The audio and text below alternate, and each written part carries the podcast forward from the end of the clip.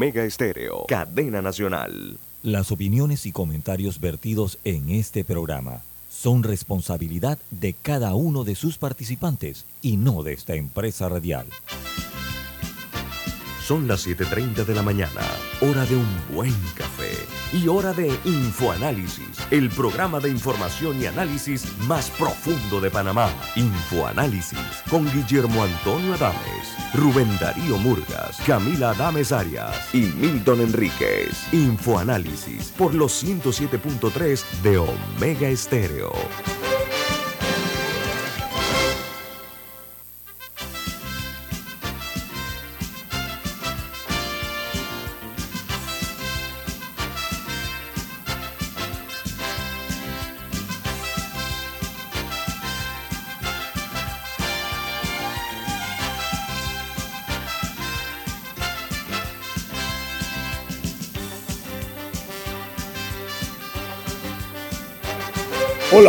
Buen día, bienvenidos. Esto es Info Análisis, un programa para la gente inteligente. El staff de Infoanálisis lo comprenden Camila Dames, Alexandra Siniglio y Guillermo Antonio Adames. En los controles, Daniel Araúz. Bueno, hoy es 29 de septiembre, ya se acaba el noveno mes del año y le queremos recordar que este programa se ve en vivo, en video, a través de Facebook Live, en sus teléfonos móviles, en sus tabletas, en sus computadoras. También pueden sintonizarnos en sus televisores en el canal 856 de Tigo, 856, canal 856. De igual manera, en la app de Omega Stereo, disponible tanto en Play Store como App Store, es gratuita. Y también otra aplicación gratuita es la de TuneIn Radio, TuneIn Radio, y todos nuestros programas quedan colgados en YouTube. Pueden verlo en sus televisores en YouTube y también en sus teléfonos móviles. Todos los programas de Infoanálisis están ahí eh, archivados para que usted tenga acceso a los mismos. Y eh, están también los podcasts de este programa, están también a su entera disposición. Iniciamos con las notas que aparecen hoy en las primeras planas de los diarios más importantes del mundo. ¿Te iba a decir algo, Camila? Sí, antes de eso es importante saber que Café Lavazza, un café italiano espectacular que puedes pedir en restaurantes, cafeterías, sitios de deporte o de entretenimiento, te da la bienvenida a Infoanálisis. Pide tu Lavazza. Gracias, Lo importante es que sin eso no podemos empezar el día. oye, está bien ese café negro. ¿Usted toma usted café negro por lo que estoy viendo? Negro, negro. Negro y sin azúcar. Negro como la noche algunos eh, practicantes de la maledicencia dicen negro como mi alma, ese no es su caso. Yo no lo dije. Alguna gente dice así, es un dicho popular. Bueno, señoras y señores, damos inicio a la información internacional.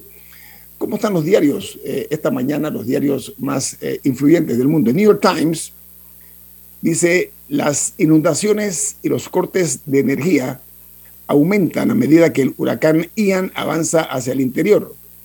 La tormenta es una de las más, más fuertes en la historia de la Florida, donde ha dejado a millones de residentes de la Florida eh, a enfrentar una noche incierta cuando este huracán eh, Ian azotó la costa suroeste con unas marejadas de hasta 12 pies que ha sumergido autos, ha derribado casas y ha dejado a dos millones y tanto de personas o de clientes en esta región sin fluido eléctrico, sin luz. Yo vi las. No, había unas imágenes impresionantes, particularmente del área de Fort Myers, que fue, que fue una de las primeras azotadas por, por la fuerza del mar y verdaderamente impresionante. Ver lo rápido que se inundó. No, yo vi los carros flotando, los automóviles flotando, una cosa eh, que realmente parecía un tsunami, ¿no? Lo que, lo que se ve en los tsunamis, las corrientes de agua en las calles, eh, las casas, como fueron eh, maltratadas por el paso de este fenómeno natural. Sarasota también fue muy duramente atacada por, por, por las, los vientos estos huracanados, que por un kilómetro no se convirtió en, en, en categoría 5 pero además el área de, Fort Myers, también el área de la Tampa, de Tampa, de la bahía de Tampa. O sea, fue, fue realmente eh, desastroso, al igual que en Puerto Rico y en, y en Cuba. El Washington Post titula, Huracán deja dos millones de personas sin luz. Los vientos dañinos y la amenaza de inundaciones permanecen a medida que la tormenta avanza hacia el interior, dice el Post, el Washington Post.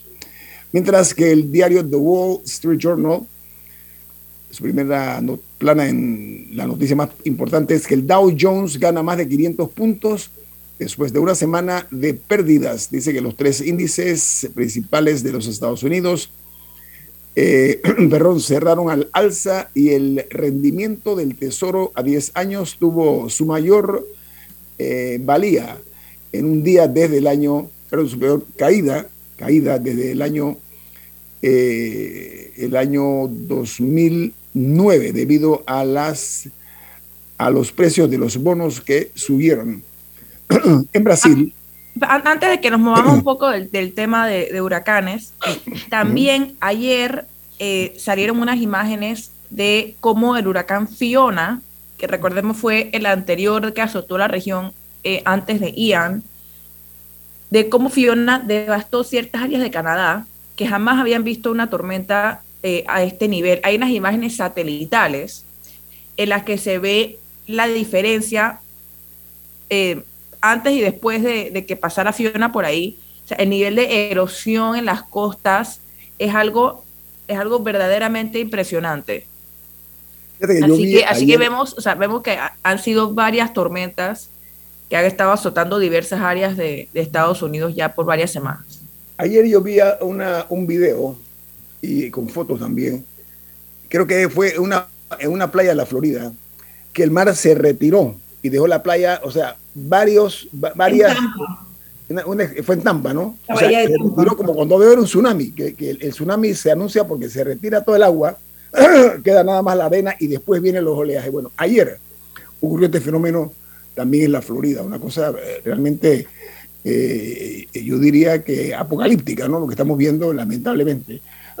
en Brasil, dice que arrecian eh, los, los reproches a Lula da Silva por la falta de concesión o de concreción de sus planes para la economía el expresidente llega a las elecciones presidenciales del domingo sin un programa de gobierno. Esto puede lastimar sus aspiraciones. Por su parte, en México, un juez ordena el cierre de la etapa intermedia por el caso Ayotzinapa y el ex procurador general de la República que eh, estaba detenido seguirá en prisión. Yo insisto que en México los tiempos han cambiado en cuanto a la justicia. Estamos viendo que el expresidente Enrique Peña Nieto es muy probable que sea llevado a México ante los tribunales de justicia. Y este ex procurador general de la República, que eran señores feudales, hombres intocables, bueno, están, hoy uno está detenido, uno está eh, en, prisión, y esta es una señal de los tiempos, es lo que estoy tratando de decir, que ya el poder político está pasando de ser eh, una roca eh, inamovible en simple lodo es lo que se ha convertido este tipo de figuras. Este procurador era un hombre que tuvo muchísima influencia, en este caso donde eh, mataron, asesinaron a 43 bachilleres, estudiantes. En Argentina, una huelga deja sin neumáticos a la industria automotriz argentina. El gobierno advierte que abrirá la importación después de que la Ford y la Toyota frenaron la producción de algunos modelos de automóviles por la falta de insumos. Miren, los que no lo saben, Argentina es una de las potencias en materia de, construcción de automóviles eh, y de llantas también. Eso es algo que se habla muy poco. Ahora mismo que ha surgido esta crisis, es que se, ha, dado a conocer pues esta situación que es otro de los, de los fallos que tiene en este momento este gigante suramericano con una crisis política severa también, ¿no? Mientras en Guatemala, el ex candidato presidencial Manuel Valdizón se encuentra en Arizona, Estados Unidos, donde será deportado a Guatemala para enfrentar a la justicia. Está vinculado a los casos de corrupción y de lavado de dinero. Este tema de lavado de capital o de lavado de dinero está haciendo noticia en muchos hombres poderosos de América y del mundo. Este es un, un candidato presidencial también eh, que tenía eh, eh, una influencia importante en la política guatemalteca. Va a ser traído a que enfrente la justicia en Guatemala. Mientras en Alemania, el gobierno teme que el gasoducto Nord Stream haya quedado inutilizado para siempre. Dice que las fugas eh, del gas natural en las aguas territoriales suecas y danesas todavía no han podido evaluarse. Y se habla de una, una eventual reparación de los eh, conductos porque dice que sería muy costoso repararlo, así que es muy probable que colapse este, este gasoducto enorme que se construyó entre Rusia no, sí, Suecia encontró una nueva fuga, es la cuarta encontrada esta semana. Así es.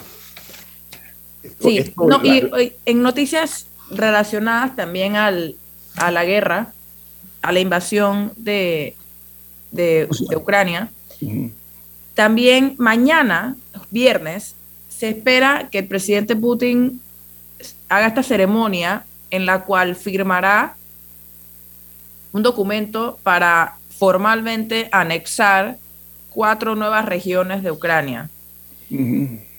esto, esto tras los muy cuestionados, sumamente cuestionados eh, referéndums que se hicieron, que, en los que hay todo tipo de denuncias, de presiones a punta de rifle eh, para, para las personas que supuestamente iban tocando puerta por puerta eh, y forzando a las personas a votar de una cierta manera. Eh, y bueno, y tras todo el tema de la, de la invasión, pero eso en teoría la, la ceremonia se va a realizar mañana. Okay. En Colombia. Así que, eso, así que eso es otro, otro tema con el conflicto. Y el tercero, o sea, la, la línea de gas, el tema de que mañana se anexan estos territorios, y Finlandia ahora decidió cerrar sus fronteras a eh, a los turistas rusos. Esto a partir de mañana. Es el último de los, o sea, de todos los países que, que colindan con Rusia en hacerlo. Pero a partir de mañana cierran sus bordes a los turistas rusos. Sus, fronteras. Oiga, en Colombia, Cartagena de Indias, que ha sido una ciudad eh, muy reconocida por, eh, sus eh, atractivos turísticos y naturales, es hoy día una ciudad amenazada por la violencia. Dice que este lugar tomó forma internacional, no solo por su atractivo, como dije, sino también por estar al margen de la violencia. Pero ¿saben qué? La situación ha cambiado y preocupa muchísimo a las autoridades el incremento de los actos de violencia que se están dando en Cartagena de India, una de las ciudades realmente de Colombia muy eh, eh, espectaculares, ¿no? Mientras en Costa Rica, el ministro de Hacienda contradice al presidente Chávez y dice que la caja costarricense del Seguro Social está excluida del sector fiscal. ¿Por qué? Porque resulta ser que él se está oponiendo al aumento salarial en la caja costarricense de Seguro Social. En Perú, el Ministerio de Educación no suspenderá las clases escolares por las elecciones que se van a celebrar. Entonces dice que el viernes 30 y el lunes 3 los estudiantes cumplirán con el horario normal de clases, ha informado las autoridades de educación. Mientras en El Salvador, el gobierno lleva a dos años sin pagar seguro a la familia de los médicos fallecidos por la coronavirus. Dice que esperan una entrega de una compensación que está contemplada en un, un decreto número 723 para que se le pague a los familiares de los doctores, de los médicos que fallecieron producto de la pandemia. Y en República Dominicana, el Senado de la República aprueba un estado de emergencia por 45 días en 12 provincias que fueron afectadas por eh, el huracán Fiona y dio eh, una luz verde al, eh, a la ejecución para que se implemente esta este estado de emergencia en 12 provincias. Ese es el saldo que ha dejado Fiona en República Dominicana. Fue también eh, muy severa, muy severo su paso destructivo por eh, este hermano país, por República Dominicana, al igual que Puerto Rico y ahora los Estados Unidos de América. Vamos al corte comercial. Esto es Info Análisis, un programa para la gente inteligente.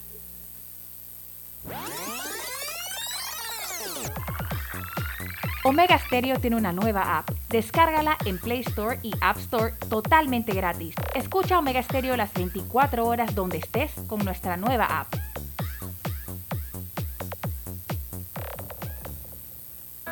Hay quienes se levantan antes que el gallo cante, quienes desde la oscuridad encuentran una luz de esperanza, quienes ven la oportunidad de crecer uniendo pueblos y son los mismos quienes ven progreso en el cambio. A nuestros clientes por inspirarnos a avanzar, a progresar por casi 100 años. Les damos gracias visionarios y ASA.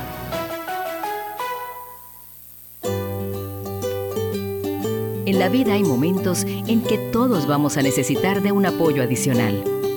Para cualquier situación, hay formas de hacer más cómodo y placentero nuestro diario vivir. Sea cual sea su necesidad, en Hogar y Salud los apoyamos haciéndole la vida más fácil, porque contamos con la experiencia necesaria para recomendarle lo que usted necesite. Recuerde, Hogar y Salud les hace la vida más fácil. Atención, amigos de Veraguas, ya abrimos nuestra nueva sucursal en Boulevard Santiago. Estamos abiertos en todas nuestras sucursales del país y le hacemos su entrega de forma gratuita en Panamá Centro. Para mayor información, puede consultar en Instagram y Facebook.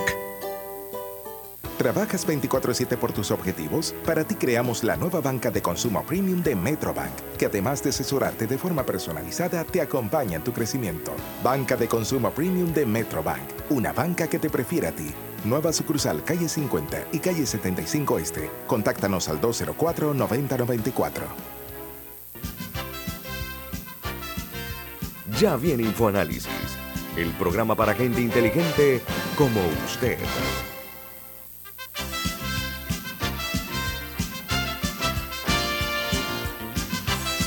Tenemos un mensaje importante para ustedes, Camila. ¿De qué se trata?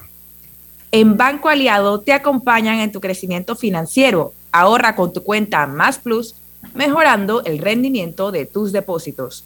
Banco Aliado, tu aliado en todo momento. Puedes visitarlos en su página web bancoaliado.com o seguirlos en sus redes sociales como arroba Banco Aliado. Banco Aliado, tu aliado en todo momento. Mire amigos, el régimen eh, que gobierna eh, Irán eh, está siendo hoy día retado valientemente por las mujeres que se están oponiendo con una bravura que realmente me, me, impacta, ¿no?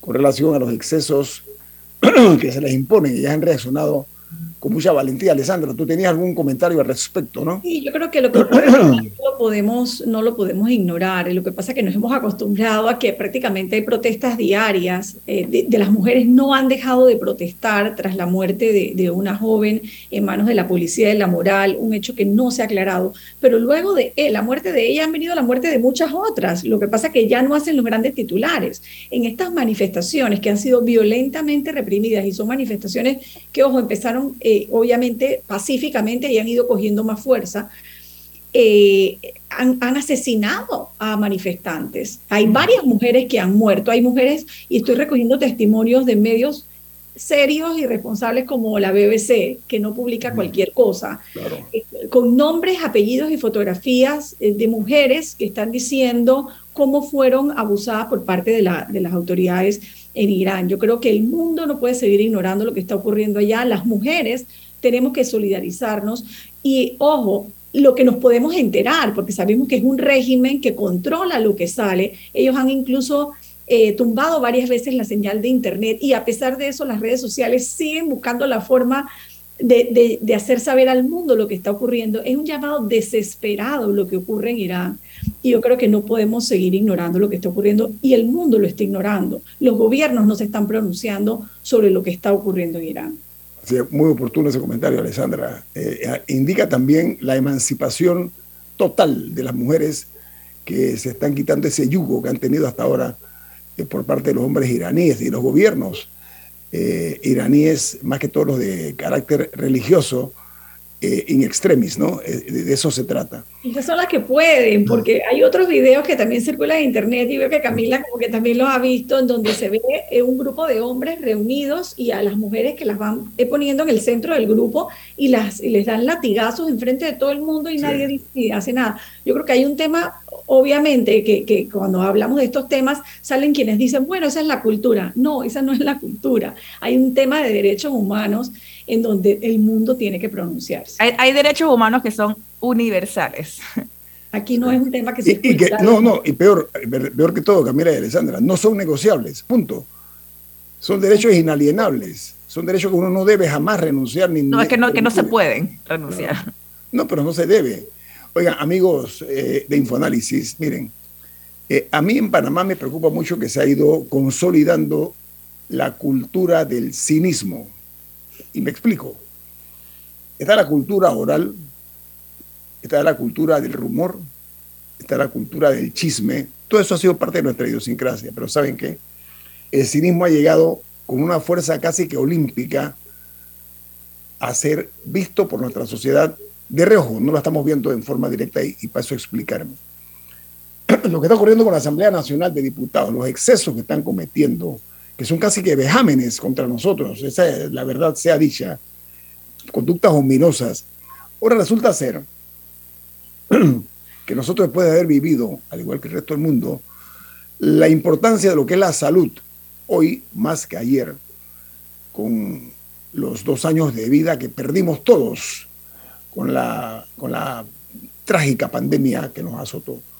Ahora resulta ser que hay una incongruencia mayor, con esa mentalidad medio cortesana de algunos atláteres de los diputados, en el presupuesto del país, de la nación, el Ministerio de Economía y Finanzas ha anunciado que los dineros asignados en el presupuesto a lo que se denomina la comunidad científica de Panamá, uno se le está considerando eh, eh, aplicarle recortes.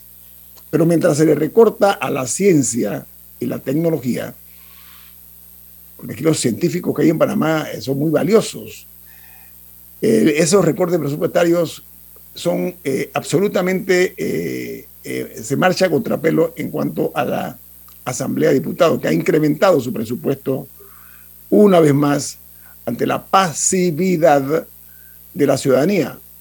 Lamentablemente tengo que decirlo, el tema de la ciencia y la tecnología se le ha dejado a un lado. Miren, la fortaleza de las grandes naciones radica precisamente en la ciencia, el aspecto científico, entre otras cosas. Perdón. Entonces, se está afectando, entre otras, a instituciones importantes como, por ejemplo, el CENACIT, eh, la Secretaría Nacional de Ciencia, Tecnología e Innovación, que es una institución eh, que en Panamá ha tenido un rol importante y como si fuera poco también otra de las afectadas es nada más y nada menos que el Instituto Conmemorativo Gorgas de Estudio de la Salud, el ICSES, que es otro que ha sido también eh, ignorado a pesar del rol que jugó una vez más en la pandemia y en otras eh, situaciones perdón, que se han presentado. Por ejemplo, la CENACID había pedido, había solicitado 88 millones de dólares. Imagínense usted, 88 millones de dólares. Y se le recomendaron 46 millones, es lo que se ha recomendado, de los cuales 39.7 corresponde a inversión y 6.9 millones a funcionamiento. Eso es lo que corresponde al SENACIT. Y entonces, por su parte, disculpen, el director de la SENACIT ha expresado su preocupación y ha hecho una petición muy respetuosa, pero sobre todo una, una, solicitud al sentido común, a la lógica, para que se mejore su presupuesto para el año 2023. Estamos frente a un año preelectoral y obviamente, perdón, se ha, se ha, hecho uso de un, eh, yo diría que un eh, elemento de oportunismo de, incalculables eh, consecuencias, porque amigos y amigas, los diputados han entendido que la manera de ellos poder sobrevivir a un huracán que se le puede venir muy pronto, en contra de sus aspiraciones de reelegirse algunos de ellos, van a utilizar todos los recursos, todas las artimañas, no dejarán trucos sin utilizar para ver cómo logran hacerse de los fondos del Estado para eso utilizarlo en beneficio de ellos en particular, mediante nombramientos, mediante canonjías a sus seguidores, a sus aplaudidores. Entonces, esos aplausos, esos aplausos y elogios que esperan ellos recibir es como una mercancía, una mercancía que están ofreciéndole al consumidor que quiera o que necesite más que todo este tipo de, ayudas. Y utilizan consignas pueriles para lograr estos eh, eh, beneficios que van en desmedro de cosas importantes como la salud y la ciencia. Día, Camila. No son solamente los diputados a los que hay que ponerles el ojo, porque ayer se aprobó en tercer debate eh, un proyecto de ley, el 860 u 890, tengo que revisar, que busca que los, que los representantes de corregimiento y los alcaldes... 890. Al 890, muchas gracias Alexandra. No sé si recuerdan toda la disputa que hubo por, por, por los funcionarios que cobraban doble salario, que cobraban su salario de alcalde o de representante, más las, más las dietas, más los viáticos, más los gastos de, representación, de movilización, representación, de todo lo que hay. Y además de eso, cobraban una licencia con sueldo si tenían un segundo cargo en el Estado. Y había unos que habían representantes de corregimiento que estaban ganando más que el presidente con, con la suma de todos estos elementos. La Corte Suprema de Justicia falló que era inconstitucional que estuvieran cobrando dos salarios. O sea, falló en contra de las licencias con sueldo. O sea, de que estuvieran cobrando un salario por un, por un trabajo que no estaban haciendo. Porque hay una, hay una norma que dice que no se puede, o sea, que, que tienes que estar trabajando las horas para, para poder recibir el salario y claramente con los dos trabajos no podían hacer las dos horas al mismo tiempo, etcétera. La Corte ya dijo que no podían recibir estas licencias con sueldo. ¿Qué hizo la Asamblea otra? Ahora, les buscó una salida porque varias veces habíamos escuchado a diputados lamentándose de que estos pobres representantes de corregimiento y alcaldes no podían ayudar a sus comunidades. Todos sabemos a qué nos suena ese ayudar, a sus comunidades eh, con, su, con su sueldo normal. Así que ya todos sabemos lo que estaban haciendo con esas licencias con sueldo. Em, y ahora la salida que buscaron es de que está bien, no, no, no pueden cobrar dos salarios, no se preocupen, cobren el que quieran, o sea, cobren el de los dos, el que, el que sea más alto. Entonces, si un, si una, si una, si un miembro de un gobierno local, o un representante o un alcalde, tiene un salario de, no sé, 5 mil dólares en otra institución, y ahora se tira para representante donde el salario es 2 mil dólares, esta persona puede decir, yo, yo quiero seguir cobrando mi sueldo de médico en vez del de representante. No voy a estar cumpliendo mi trabajo de médico, o sea, no está trabajando por esos cinco años, no está ejerciendo la función por la cual se le iba, se en tiempos normales se le pagaría cinco mil dólares, va a estar ejerciendo como representante de corregimiento. Sin embargo, con este proyecto de ley, puede decir, yo quiero mi saldo de médico. Entonces, es una manera de, de evadir el fallo de la Corte, porque en teoría no son dos salarios, es uno, pero es el que él prefiera entonces, que no es acorde necesariamente a lo que está haciendo. Con el agravante, Camila, que entonces ese, ese centro de salud o ese hospital no puede nombrar a otro médico porque no va a tener la partida para pagarle, sea, va a tener esa plata comprometida para ese representante que no está trabajando como médico. No sé si él está pagando... lo que tú dices. Más allá del tema de que no es justo, no es ético, no es moral, es que además genera un problema para la comunidad que no va a tener ese servicio disponible ni un reemplazo, porque ¿con qué partida van a pagar el reemplazo? Ah, porque no les va, no vas a pagar dos salarios de médico para un médico. Entonces, este proyecto fue aprobado en tercer debate ayer. Hay que ver si el presidente lo sanciona o lo veta. Y de ahí hay que ver si alguien decide demandarlo de, por inconstitucional o por alguna otra, eh, por alguna otra eh, razón pero, pero vemos, vemos dónde están las prioridades, con todas las necesidades que estamos teniendo, con 20 mil personas yendo a una feria de empleo para, para, para 3 mil plazas en momentos de crisis que con los medicamentos, con todo lo que está pasando en el país, no, lo único que importa es asegurarle a los, a los, alcaldes y representantes sus dineros para hacer política local. Eso es lo único que importa en esa asamblea. Ellos siguen legislando para ellos. los estados siguen legislando para ellos. Para ellos y sus amigos. vamos al corte comercial. Ese es un acto que desprende una inaceptable, inaceptable, un aroma fuerte, un tufillo a corrupción y a trampa, lo que estamos nosotros viendo. Vamos al corte comercial. Esto es Info Análisis, un programa para la gente inteligente. Omega Stereo tiene una nueva app. Descárgala en Play Store y App Store totalmente gratis. Escucha Omega Stereo las 24 horas donde estés con nuestra aplicación totalmente nueva. Escucha, tengo una idea de negocio. A ver, cuéntame. Crearemos una app que conecte a productores locales, directo con el consumidor final. ¡Ey, buenísima! Comenzaremos con mi tío, que tiene una finca en Chiriquí que produce aguacates. Me encanta. Tengo el socio perfecto. Un panel compacto para mover el negocio. ¡Vamos! Hoy llegó tu momento de emprender con el nuevo Light Ace, tu socio para avanzar. Visítanos en tu sucursal más cercana, Ricardo Pérez. Grupo Clásico, 30 años brindando las últimas tendencias de la moda. Con Hugo Boss, Clásico Womo, Suit Supply y Clásico Off, el grupo de tiendas de ropa masculina más elegante del país. Hugo Boss, marca número uno en el mundo de la moda masculina. Clásico Womo, una selección de la moda europea más exclusiva en un solo lugar. Suit Supply, la tienda que está rompiendo el estereotipo de la ropa masculina. Clásico Off, los mejores precios en tus marcas favoritas. Visítanos en los mejores centros comerciales del país. Grupo Clásico, 30 años liderando la moda masculina en Panamá. Dale mayor interés a tus ahorros con la cuenta de ahorros Rendimax de Banco Delta. Gana hasta 3% de interés anual y administra tus cuentas desde nuestra banca móvil y banca en línea. Ábrela ya en cualquiera de nuestras sucursales. Banco Delta, creciendo contigo. Ya viene InfoAnálisis, el programa para gente inteligente como usted.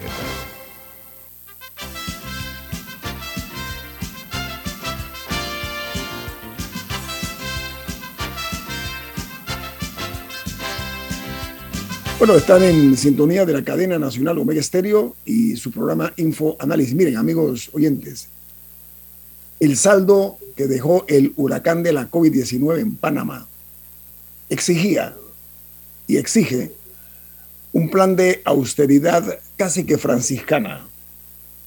¿Por qué razón? Porque algunos políticos debieron haber hecho un examen de conciencia, si es que la tienen, tengo algunas dudas al respecto porque la, eh, abominación son cosas eh, abominables las que están haciendo algunos eh, miembros del, uso del poder en cuanto a la regla de convivencia también. Están cometiendo una serie de excesos y de abusos que me parece que están agitando el avíspero y que no aprendieron, todavía ya se olvidaron, lo que ocurrió recientemente en el interior de la República, ¿no? ¿Se acuerdan? Santiago de Veraguas, en Coclé, etcétera, el alzamiento de la gente. Entonces, estamos frente a una burocracia ladrona, lamentablemente, ¿no? Las tentaciones del poder son más grandes que ellos, a los cuales algunos de ellos les ha quedado el circo grande. Lamentablemente, en ninguno de ellos les interesa buscar un lugar excepcional en la historia, pasar a la historia como ser recordados como la gran labor, misión que cumplieron. Y esto meto a todos, ¿ah? esto no únicamente la Asamblea Nacional. Tiene una visión eh, sin ningún tipo de ilusión, miran el momento, el presente, y con sus actuares, o su actuar, yo siento que el nivel de podredumbre que estamos viviendo va a alcanzar incluso un nivel, un punto en que no vamos a poder respirar sin intoxicarnos. ¿Ok? ¿Por qué razón? Porque cada vez cometen más y más excesos y reitero, están jugando con la, el buen humor del panameño y las panameñas. Llamo eso la atención responsablemente porque ya no saben eh, qué truco utilizar para ver cómo le sacan al dinero de nosotros los panameños beneficios de tipo político. La pongo de ese tamaño porque quiero ser previsor porque los panameños tenemos sangre en las venas, no tenemos gasolina, no tenemos azúcar, tenemos sangre. Y están jugando con lo que se llama la paciencia ciudadana. Diga, Camila. Me gustaría eh, diferir en una palabra y es austeridad.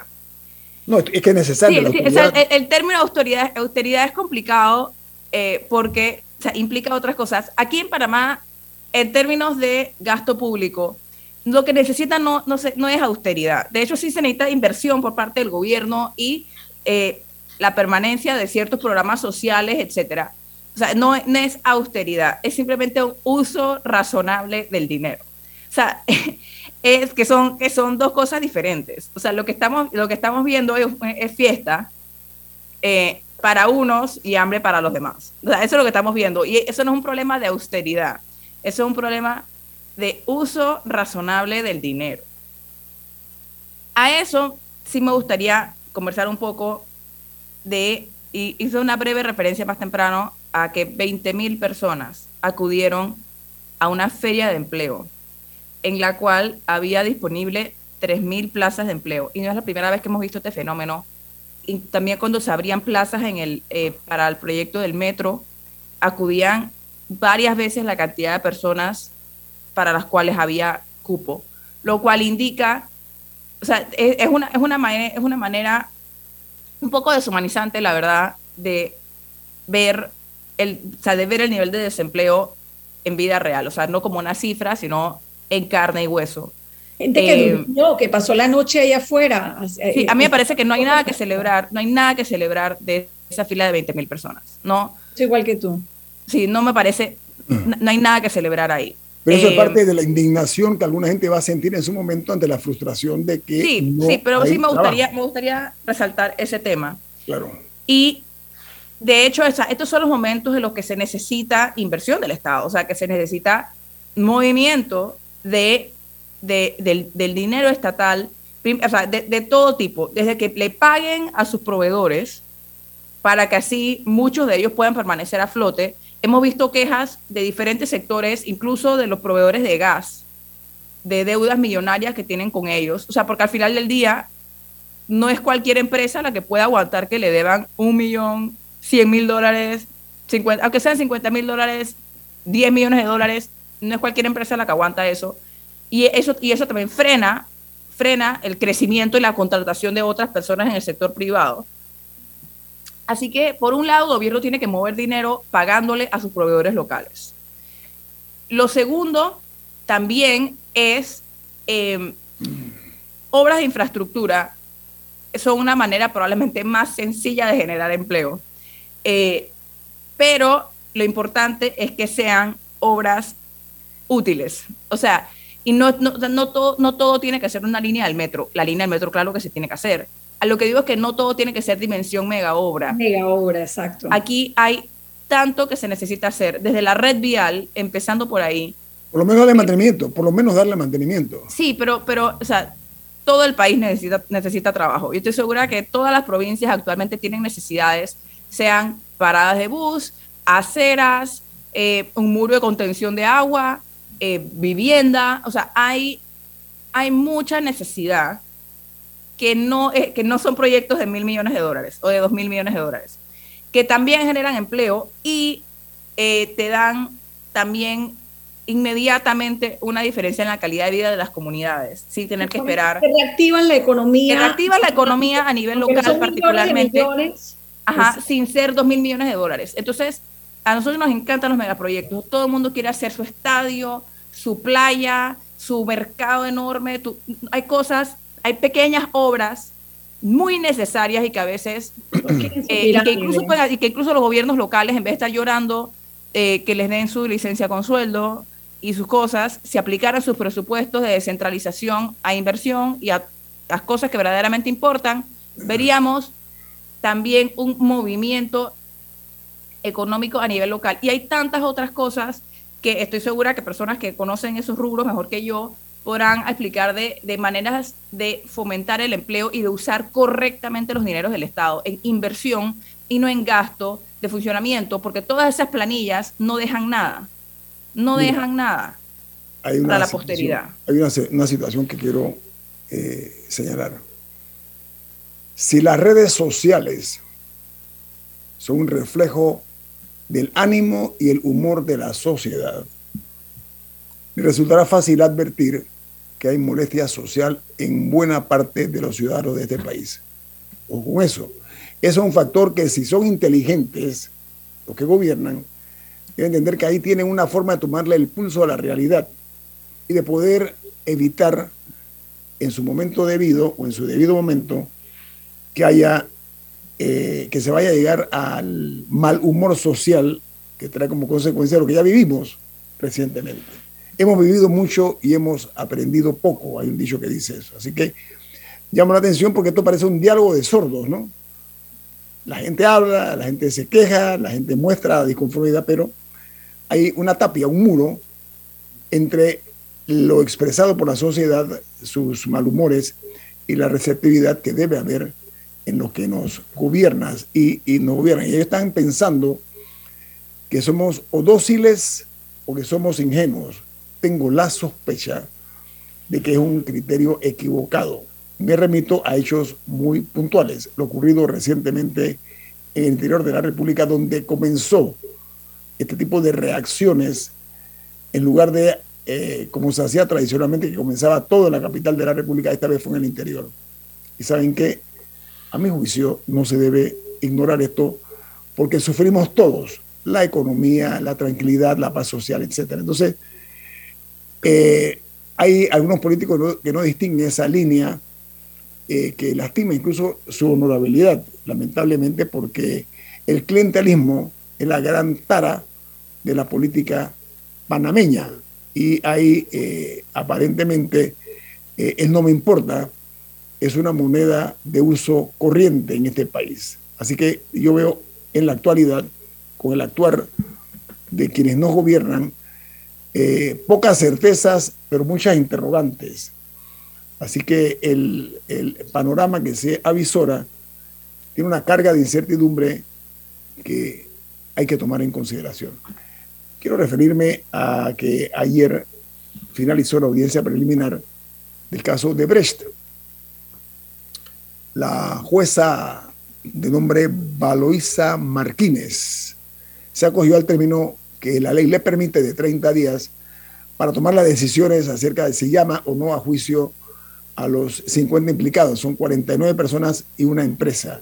Sí, importante siempre recordarle a nuestros oyentes que aquí, o sea, en esta, en esta etapa del proceso no va a ser inocente, culpable, nada de eso. Es para ver de todos los imputados quiénes van al juicio y es allá donde se va a determinar eh, culpabilidad y etcétera. Sí, eso, eso tiene que ver con, los, con los, eh, los, grandes eh, corruptos, los que recibieron sobornos o coimas, las sociedades que estuvieron involucradas, los funcionarios políticos, los testaferros, los bancos y los abogados. Todos ellos están ahora mismo en una línea de esperando que se llegue a los 30 días esto que, que, que la, la, jueza Martínez eh, ha aceptado al acogerse al término de un mes de los 30 días a los cuales hice referencia. La Comisión del Delito de Blanqueo de Capitales es, un, es, una, es una situación que se está presentando no únicamente en Panamá, sino en otros países también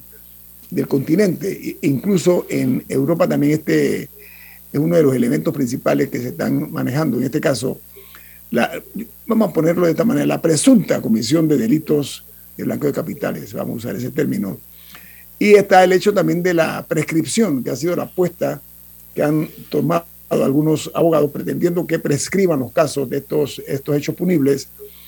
Entonces han recurrido a una amañada fórmula que es de decir que eso se trata de una persecución política, cuando hay confesiones de parte confesiones de los hechos eh, eh, que cometieron en la recepción de millones de dólares en, sobornos eh, por parte de Odebrecht y de otras empresas, porque no es únicamente Odebrecht. Odebrecht es el, más grande de los enanos, ¿no? Pero aquí realmente lo que ha ocurrido es un asalto al erario, al, al país, a Panamá. ha sido humillado por esta pandilla de delincuentes que no tuvieron ningún escrúpulo en pensar que estaban robándole el presente y el futuro a las generaciones, dinero que hubieran sido importantísimos y que son para la construcción de hospitales, de escuelas, mejorar la educación, entre otras cosas. Entonces ese es el gran reto que tiene la justicia panameña y esperamos que los trucos de magia de los abogados de la defensa, que están en su derecho de utilizar todo tipo de, trucos, eh, sea eh, eh, debidamente considerada la parte de probatoria de los hechos de la confesión que hicieron desde expresidentes hasta exministros, hasta la propia empresa Odebrecht que confesó que había pagado coimas, dio nombres, sobre todo fuera del país y aquí en el país. Entonces estamos ante esa disyuntiva y ese reto para la justicia panameña. Vamos al corte comercial. Esto es Info Análisis, un programa para la gente inteligente.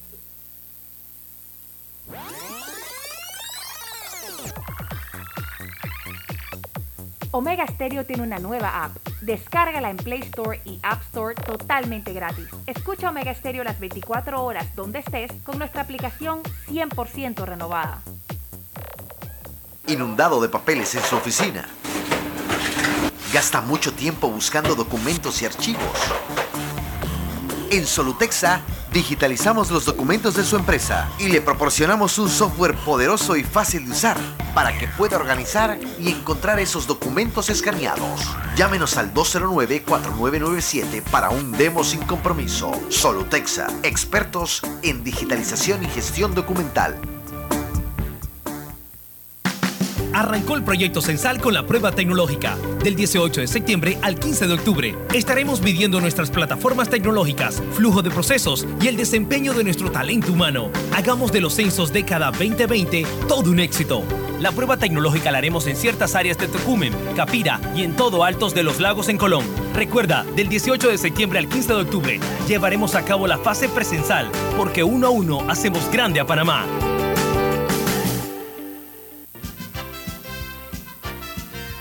Ya viene InfoAnálisis, el programa para gente inteligente como usted.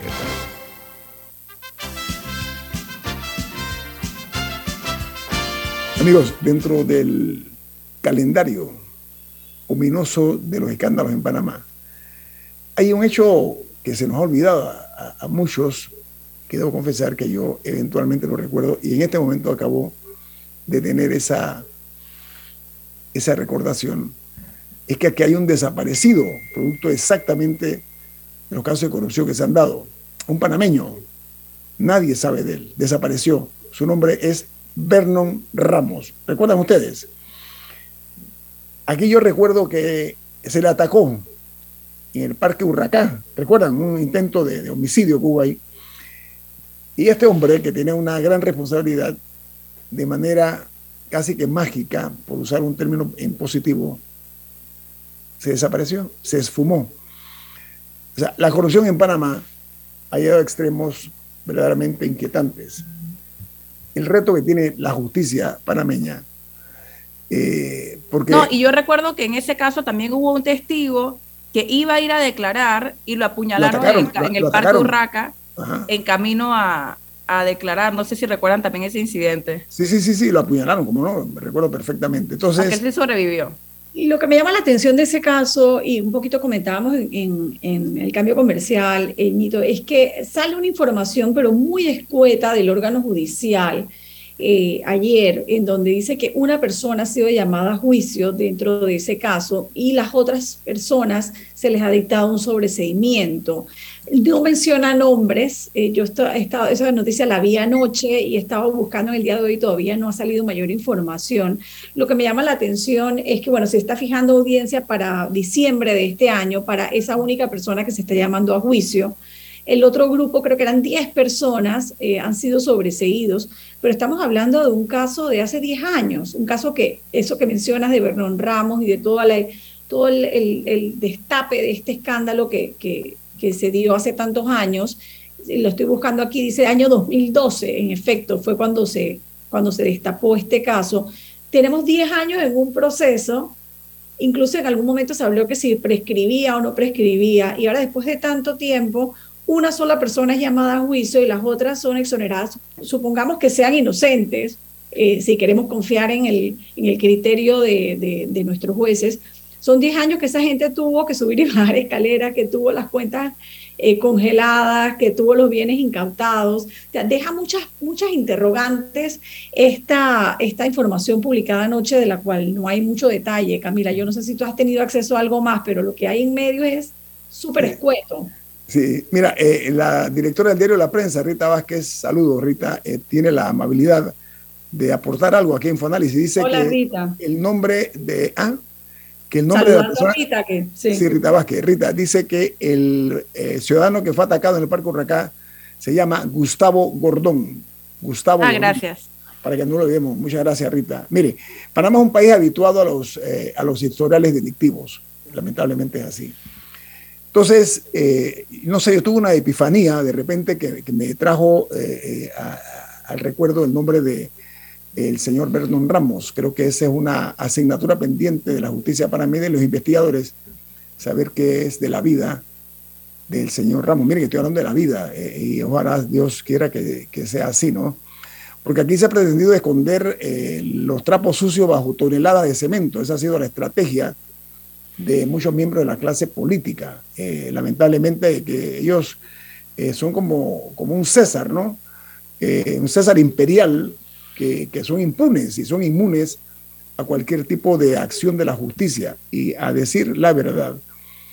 Eh, la degradación ética en el saqueo al erario es una vergüenza. Por eso que yo tengo eh, la esperanza que se va a lograr algún resultado en el caso de Bresstein. ¿Por qué? Porque los ojos de América Latina y el resto del mundo están puestos sobre nosotros.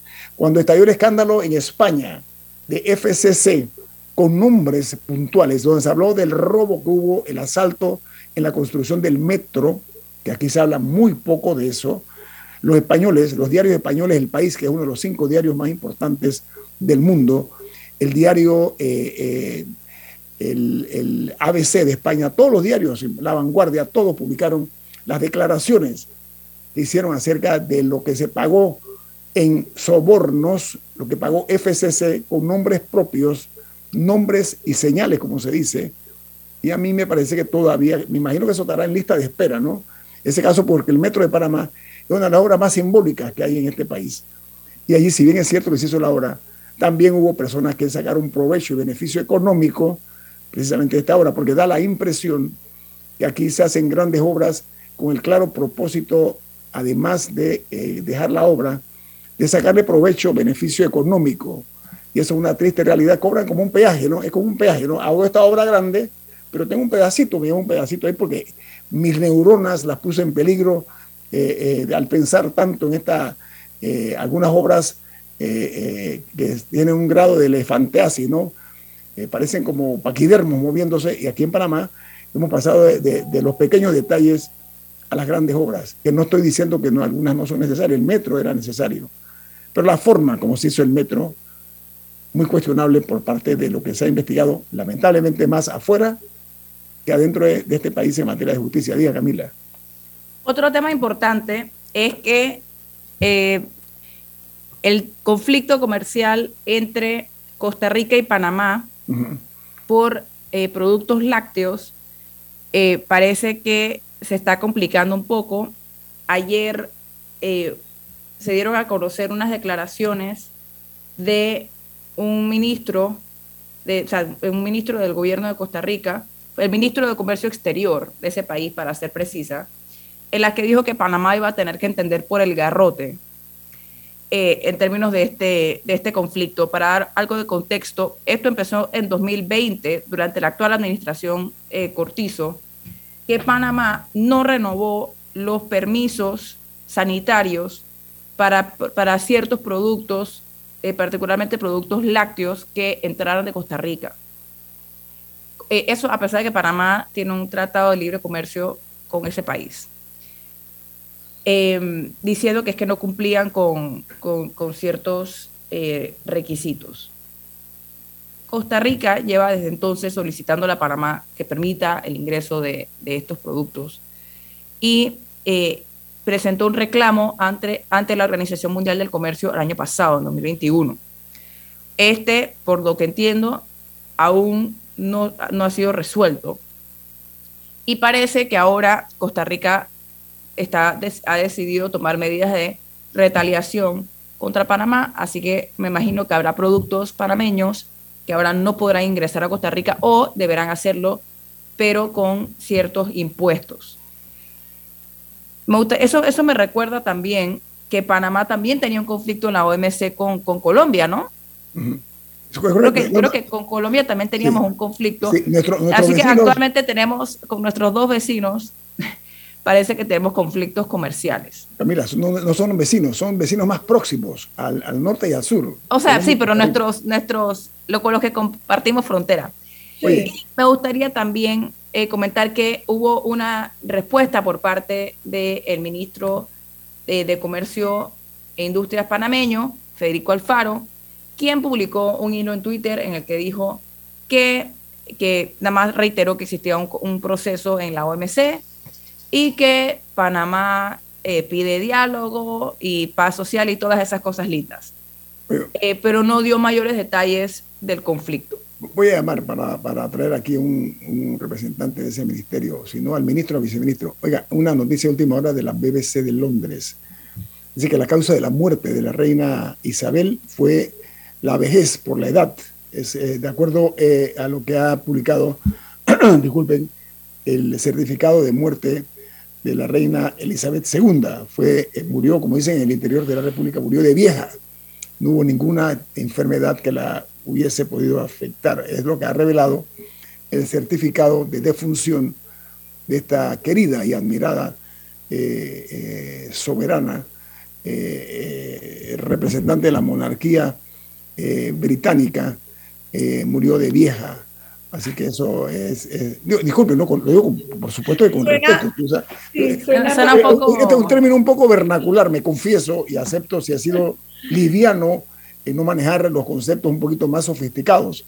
Pero es lo que dice la BBC: dice que la, la causa de muerte de la reina que murió de vieja, es lo que dice aquí lo que dice el certificado médico. Así que. Parece un titular de la crisis. Por edad avanzada, por, avanzada edad. No, podemos, podemos suavizar un poquito el término. Dice, cause of death given as old age. Es lo que dice. Sí, sí, pero, pero hay maneras un poquito más delicadas de. A veces usted me reprocha que soy demasiado, eh, demasiado eh, sofisticado. En el, hoy fui más liviano y hoy usted me, me ataca. Vamos a darle ahí. Viene Álvaro Alvarado, su programa, su programa Sin Rodeos, aquí en Omega Estéreo. ¿Quién le pide el análisis, Camila? Café Lavazza, un café para gente inteligente y con buen gusto que puedes pedir en restaurantes, cafeterías, sitios de deporte o de entretenimiento. Despide Infoanálisis. Pide tu Lavazza. Ha finalizado el Infoanálisis de hoy. Continúe con la mejor franja informativa matutina aquí en Omega Estéreo 107.3, Cadena Nacional.